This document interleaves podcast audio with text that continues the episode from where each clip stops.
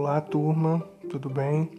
Aqui quem tá falando é o professor George e a gente está produzindo aí esse podcast, né? Pra gente compreender melhor, ouvir melhor, né? Ter essa interação maior com vocês. É, espero que estejam todos bem, né? Espero que todos estejam em casa, estejam cumprindo aí a quarentena. A gente sabe que a gente está passando por um momento muito delicado, né? Muito mais agora, porque a gente está no, no, que a gente chama de pico aí, né? Das, infecções, ou seja, a gente vai ter um, um grande aumento esses dias, provavelmente, né? É, porque as pessoas, infelizmente, ainda não se atentaram a essa situação e continuar a circular normalmente. Mas espero que todos estejam bem, né? A gente vai passar por esse momento. Espero que logo, logo estejamos juntos novamente para conseguirmos aí conseguir, aliás, para que consigamos, né, aí continuar com nossa trajetória, que é aprender aí a nossa um pouco sobre esse mundo que contempla aí a nossa eletiva de educação fiscal. Então, é, de modo especial, a gente está falando hoje, como a gente já veio falando até no encontro passado, sobre educação, democracia, né, que são direitos fundamentais, né, e que são que estão na nossa lei maior, que é a nossa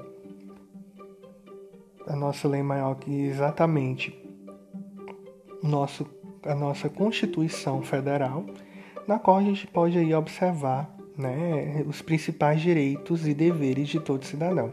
De modo especial, a gente é, comemorou agora, no último dia 28 de abril, é, o Dia Internacional da Educação. Esse, essa data, né, que é voltada e pensada e discutida para os desafios da educação, principalmente no século XXI, de modo especial agora, nesse momento, de como a educação é feita, né? nesse momento de pandemia, como a gente está próprio a ouvir aqui esse podcast, né, é uma nova forma de vocês conseguirem compreender o que é essa educação e o que é esse tema que a gente está falando agora, né? Além de ter esse texto postado aí junto do material, a gente está ouvindo também esse áudio para que se torne mais é, compreensível, né? Então, como eu estava falando, no último dia 28 a gente comemorou o Dia da Educação né, Dia Internacional da Educação, e ele foi pensado porque nesse dia 28 de abril, há 19 anos atrás, aconteceu um fórum, uma conferência da educação, da, da edu, aliás, a Conferência Internacional da Educação. E aí foi feito lá diretrizes, é, inclusive o nosso país participou, essa, é, esse fórum foi em Senegal, certo? Então, é, quando a gente está falando sobre essa educação, a gente fica a pensar o que será essa educação, né? O que é essa educação? E como é que a gente pode é, colocar isso em prática, né? Como é que eu posso, sei lá, colocar em prática a educação? Então, é, primeiramente, essa educação, ela é um ato de educar, né?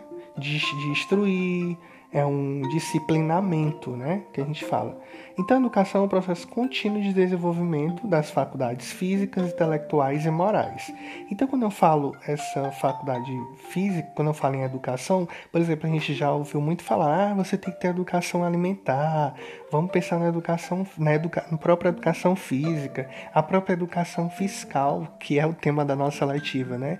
Então, tudo isso, ela, ela está se referindo ao ato de você aprender, o ato de você é, ser ciente do que é aquilo, né?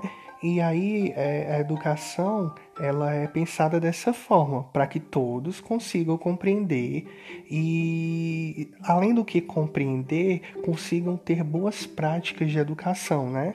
E aí a gente vai ter uma sociedade muito melhor, um meio ambiente muito melhor, né? A gente consegue ter uma convivência melhor.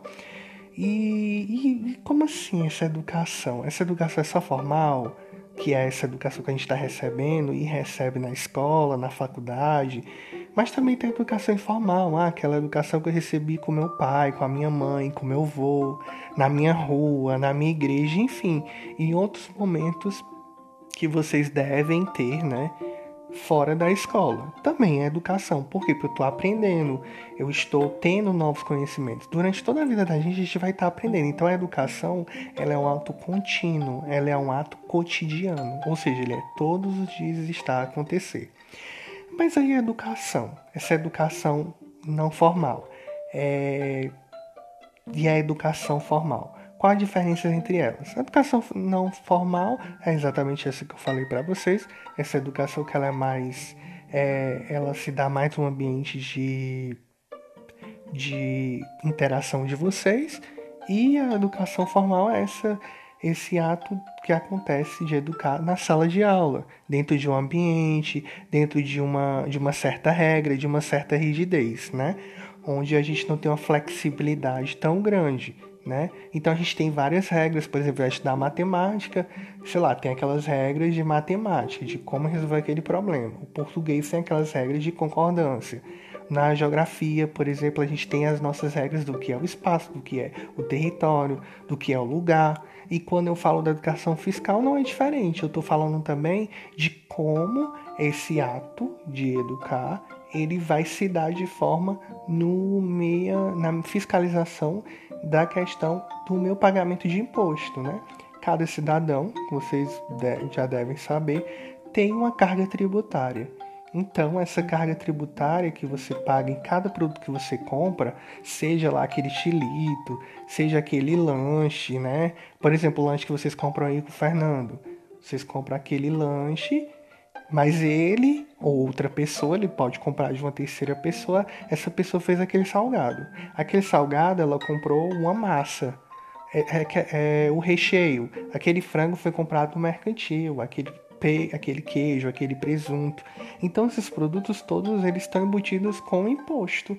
E de modo geral, vocês também estão pagando quando vocês compram aquele produto, vocês estão o quê? É, ajudando também a pagar os ingredientes que ela comprou. E esses ingredientes foram comprados no supermercado, que tem uma carga tributária junto daquele produto, certo? Então, quando a gente fala de educação, é, essa educação fiscal e essa educação formal, que é essa, essa educação que vocês recebem na escola, ela precisa do quê? Do financiamento. A gente vive num sistema capitalista, onde para qualquer atividade que a gente fazer, nós precisamos de quê? Dinheiro, né? E esse dinheiro, a educação ela é feita e construída através do imposto que a gente paga. Como eu falei, né, aquele imposto do queijo, do presunto, do frango, da massa que foi feito aquele aquele meu salgado que eu comprei com o Fernando, por exemplo, aquele arroz que eu como no almoço da escola.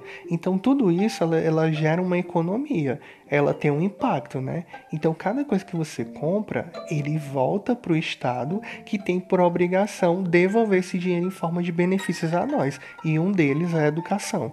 Mas aí como é, professor, que essa, esse dinheiro chega, é porque assim, a gente sabe que o, a máquina pública ela tem uma grande extensão, ou seja, ela é grande, ela é robusta, ela tem diversos setores, né? A gente tem a saúde, a gente tem a educação, a gente tem a assistência social, a gente tem a economia, a gente tem a defesa, a... enfim, nós temos infinidades dentro do Estado brasileiro de setores. E aí como é que divide esse dinheiro para tanta gente? É por isso que a gente tem que compreender que existe os fundos. O que é um fundo? O que a gente lembra o fundo? A gente lembra de um final, de um caixa. Por exemplo, o fundo de uma caixa, ela tem como é, base segurar alguma coisa que está dentro daquela caixa, né? Então o fundo, ele geralmente é o que? É exatamente a minha caixa, onde está guardada alguma coisa e é o que vai segurar aquilo que está dentro da caixa. É o fundo. Por exemplo, uma caixa sem fundo não dá para guardar nada dentro dela, porque ela não tem fundo. Do mesmo jeito é, é o sistema, o Estado brasileiro. Ele precisa de um fundo. Por exemplo, a saúde tem um fundo da saúde, a educação tem um fundo da educação, a assistência social tem um fundo da assistência social. Ou seja, são diversos é, tributos, né? Coisas que vocês pagam, todos que nós pagamos, esse tributo volta para o contribuinte, que é a pessoa que está pagando, né? E aí, quando ele volta, ele vai para essas caixas, né? Então, por exemplo, o Fundeb. O Fundeb é o Fundo da Educação Básica. Ou seja, é o fundo que vai financiar o que vocês têm hoje. É o que vai pagar o professor, é o que vai pagar o lanche de vocês se vocês recebem na escola, é que vai pagar os ar-condicionados que. A, o, o aparelho de ar-condicionado que é comprado para a escola, é o que vai pagar a energia, enfim, ele vai pagar é, todos os serviços voltados para o ato de educar de vocês. E aí esse fundo ele é composto, pessoal, vamos imaginar como se fosse uma cesta. O Fundeb é uma cesta. E dentro dessa cesta eu vou colocar vários tributos. Entre eles, a gente pode citar o ICMS, que é o Imposto de Circulação de Mercadorias e Serviços. A gente tem o Fundo de Participação do Estado, o Fundo de Participação dos Municípios. Então, cada tributo desse ele corresponde à parcela do Fundo da Educação Básica, certo? Então, de modo geral, era isso que eu queria dizer a vocês sobre esse financiamento, do que é esse financiamento da educação básica brasileira e como ela tem seus desdobramentos, né? E como ela chega até aí a nossa escola, Roberto Bezerra. Então esse áudio vai ficando por aqui, esse podcast vai acabando e você deixo como dica para vocês lerem o material que a gente também tem uma atividade, certo? Essa atividade aí em formato de quiz é uma ferramenta bem interessante porque vocês podem responder no próprio celular, é só de marcar, você já tem uma, já consegue observar o que é certo, é, se eu acertei a questão ou não. Então, a qualquer dúvida, vocês podem estar colocando aí no, no nosso chat, né? Que a gente tem esse, esse field de notícias, né? Lá no nosso ambiente Google Sala de Aula. E qualquer coisa eu estou aqui. Espero que vocês fiquem bem e até a próxima.